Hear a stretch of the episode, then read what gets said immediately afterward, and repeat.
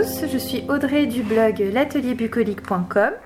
Aujourd'hui, je suis au Vigan pour faire la rencontre de Gaëlle, la fondatrice d'Azimut Voyage.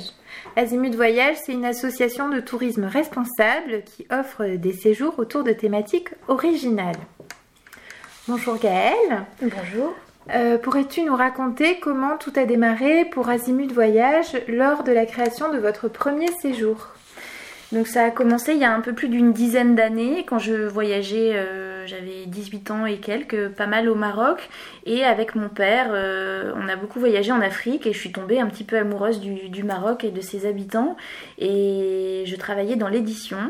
Euh, où j'étais coincée du coup dans un petit bureau à Paris. Et petit à petit, je me suis dit que euh, pouvoir faire partager ce que moi j'appréciais de ce pays, à savoir euh, les rencontres, l'immersion dans les montagnes, voilà, cette chaleur et ces échanges qui étaient possibles là-haut, ça m'a donné envie de, le créer peut-être et de voir si ça pouvait fonctionner avec des voyageurs. Et donc, de façon tout à fait confidentielle au début, on a créé une petite association et on a commencé à amener des, des connaissances et des gens au Maroc et à leur faire découvrir ça. Et ça a plutôt bien fonctionné. Et au fur et à mesure, Azimut s'est étoffé. Et ensuite, euh, c'est les voyageurs eux-mêmes qui nous ont demandé de, d'organiser des séjours dans d'autres destinations avec cette même philosophie, euh, qui était vraiment d'aller à la rencontre, de se glisser dans le rythme du pays, euh, de découvrir ses paysages, mais pas seulement en tant qu'acteur passif, de pouvoir participer, que ce soit à la confection des repas, pouvoir ramasser dans un jardin, découvrir l'artisanat, pouvoir faire euh, du col par exemple euh, au niveau euh, esthétique. Enfin voilà, il y avait tout un tas de choses et on l'a transposé dans les Cévennes où je suis venue m'installer, où là j'ai rencontré des guides qui, pareil, connaissaient beaucoup d'agriculteurs, d'acteurs locaux qui font vivre les territoires. Donc l'idée c'est ça, c'était de commencer au Maroc, ensuite dans les Cévennes et puis maintenant on pense au Portugal, au Congo et à d'autres pays. Et en termes de valeur en faveur du tourisme durable, euh, Zimut Voyage, c'est une association de tourisme durable. Pourquoi faire le choix de ce statut plutôt qu'un statut d'entreprise? Et quelle est votre philosophie du voyage? Donc on a commencé en tant qu'association parce que on reverse 3% euh, du prix de vente pour des projets de développement, donc ça nous plaisait d'avoir euh, ce côté associatif. On organise aussi des séjours pour des personnes déficientes visuelles où là du coup on fait appel à des bénévoles qui vont le temps d'un séjour en France en tout cas euh, devenir guides euh, et pouvoir euh, permettre à ces personnes qui ne voient pas de saisir un territoire et de le découvrir. et puis dans la philosophie, c'est quelque chose de plus collaboratif, d'échange, plutôt qu'une entreprise où on va venir consommer un séjour, vu qu'on le conçoit de façon plus intime, le statut asso nous, nous convient pour l'instant. Et en ce qui concerne l'aspect pour devenir un voyageur responsable, est-ce que tu pourrais nous dire en quelques mots ce qui fait la différence de partir en vacances avec un artisan du voyage plutôt qu'une agence de voyage classique donc là, on est sur une idée où euh, les personnes, quand elles vont nous contacter, vont tomber sur moi, euh, qui euh, fait toutes les prospections avec les guides, qui conçoit, qui fouille. voilà, là, je reviens des Pyrénées où pendant une semaine, j'étais avec Paul Remise, qui est un, un guide français où on va aller rencontrer les gens et donc euh, euh, ces gens-là peuvent être rassurés d'avoir quelqu'un au téléphone qui sait de quoi il parle, qui a construit ce séjour-là et qui du coup peut, peut échanger avec eux de façon plus intime. On va vraiment euh, aller chez des gens qu'on connaît, qu'on apprécie, qui sont contents de nous recevoir aussi et on n'est pas on va pas acheter des boucles aussi parce que beaucoup d'agences de voyage vont travailler avec un guide qui s'appelle un réceptif vont proposer un produit plutôt qu'un voyage, euh, qui sera tout clé en main, alors que nous, on le construit euh, pas à pas. Tout est fait maison. C'est pour ça qu'on se considère comme, euh, comme artisan. et puis ensuite, on essaie de, valoriser des personnes qui, qui, font vivre le territoire et on n'est pas sur quelque chose de, de, plus gros et peut-être de moins personnel. Dans l'aspect de tourisme solidaire, de l'impact sur le territoire, pourquoi, selon toi, il est important de faire des choix, de partir avec un, créateur de voyage qui offre des séjours avec des retombées économiques locales? Et quelles sont les conséquences de ces retombées économiques?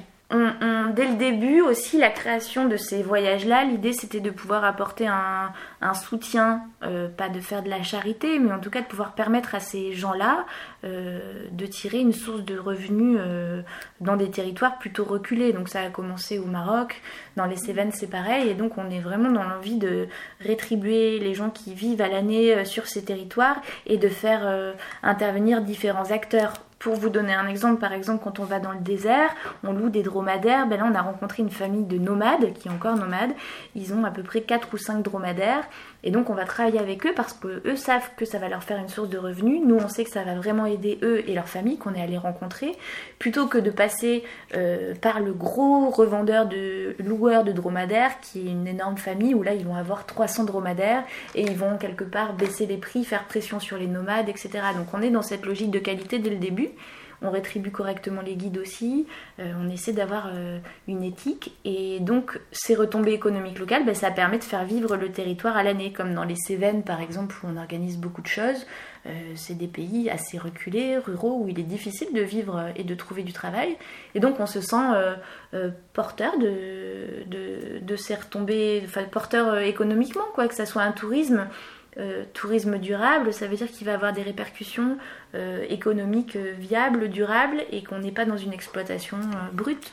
Voilà, on est dans le développement durable du territoire. C'est ça. De pérenniser les, circuits courts. Exactement. Mm et notamment en termes de nourriture par exemple on fait très attention à proposer des séjours des, plats qui sont plutôt euh, locaux pour valoriser les produits locaux les faire découvrir plutôt bio plutôt d'aller rencontrer des producteurs d'aller pouvoir cueillir une salade dans un jardin euh, plutôt que d'aller euh, dans des grosses enseignes où peut-être que les prix seront moins bas mais on ne sait pas d'où ça vient. Alors que là les gens vont pouvoir vraiment découvrir une région à, à travers ces produits. Et c'est comme ça pour tout Concernant les idées séjours pour euh, des voyages autrement, donc euh, là le printemps et l'été approchent, quelles sont les trois destinations que tu nous conseillerais pour des vacances responsables? Donc pour le printemps et l'été, il y a pas mal d'idées de séjours, notamment un qui va se dérouler au Maroc et qui s'appelle Voyage au cœur des rites marocains, que j'ai créé au tout début de la création euh, d'Azimut. Donc le concept est d'aller à la rencontre de ces femmes euh, que j'apprécie énormément et de pouvoir se glisser avec elles euh, dans un hammam traditionnel, de pouvoir euh, fabriquer du col qui est le maquillage traditionnel, par exemple, hein, pouvoir aller récolter de l'argile en pleine nature, découvrir comment on fait du tas de lactes, des pâtisseries marocaines. Donc voilà, c'est un séjour qui s'articule autour du Haut Atlas et ensuite on rejoint l'océan Atlantique où là on partira à la rencontre euh, euh, d'une coopérative d'huile d'argan bio où les femmes euh, voilà, ont fait un boulot exceptionnel et continuent. Donc ça, ça se passe début mai. Après, on fait aussi un séjour avec une prof de chant en itinérance avec des ânes dans les Cévennes. Ça, ça se déroule fin mai, début juin. Où là, du coup, on va essayer d'aller explorer le chant avec cette prof, mais dans des espaces naturels et un peu atypiques comme chanter de nuit, comme euh, aller chanter dans une grotte. Euh, voilà, et on va essayer d'aller à la découverte de beaux paysages et de se perdre en pleine nature, ce qui est assez rare, parce que souvent les, euh, les stages de chant se déroulent dans des pièces fermées. Donc on va explorer différents sons et mmh. voilà. Et enfin, j'aurais envie de vous parler de nos petits séjours escapades célestes qui sont tournés autour de l'astronomie. Donc ça, c'est un court séjour qui dure 4 euh, jours euh, autour des ponts de mai, où là, l'idée, c'est de rejoindre un observatoire euh, d'astronomie perdu dans la montagne, dans le Lingas, qui s'appelle l'observatoire du lac d'Épices, pour pouvoir observer le ciel avec un, astronome et mêler ça à des belles randonnées de jour, et aussi à une observation de faucons, vu que c'est la période. Voilà. Eh bien, merci Gaëlle pour euh, toutes ces euh, chouettes destinations.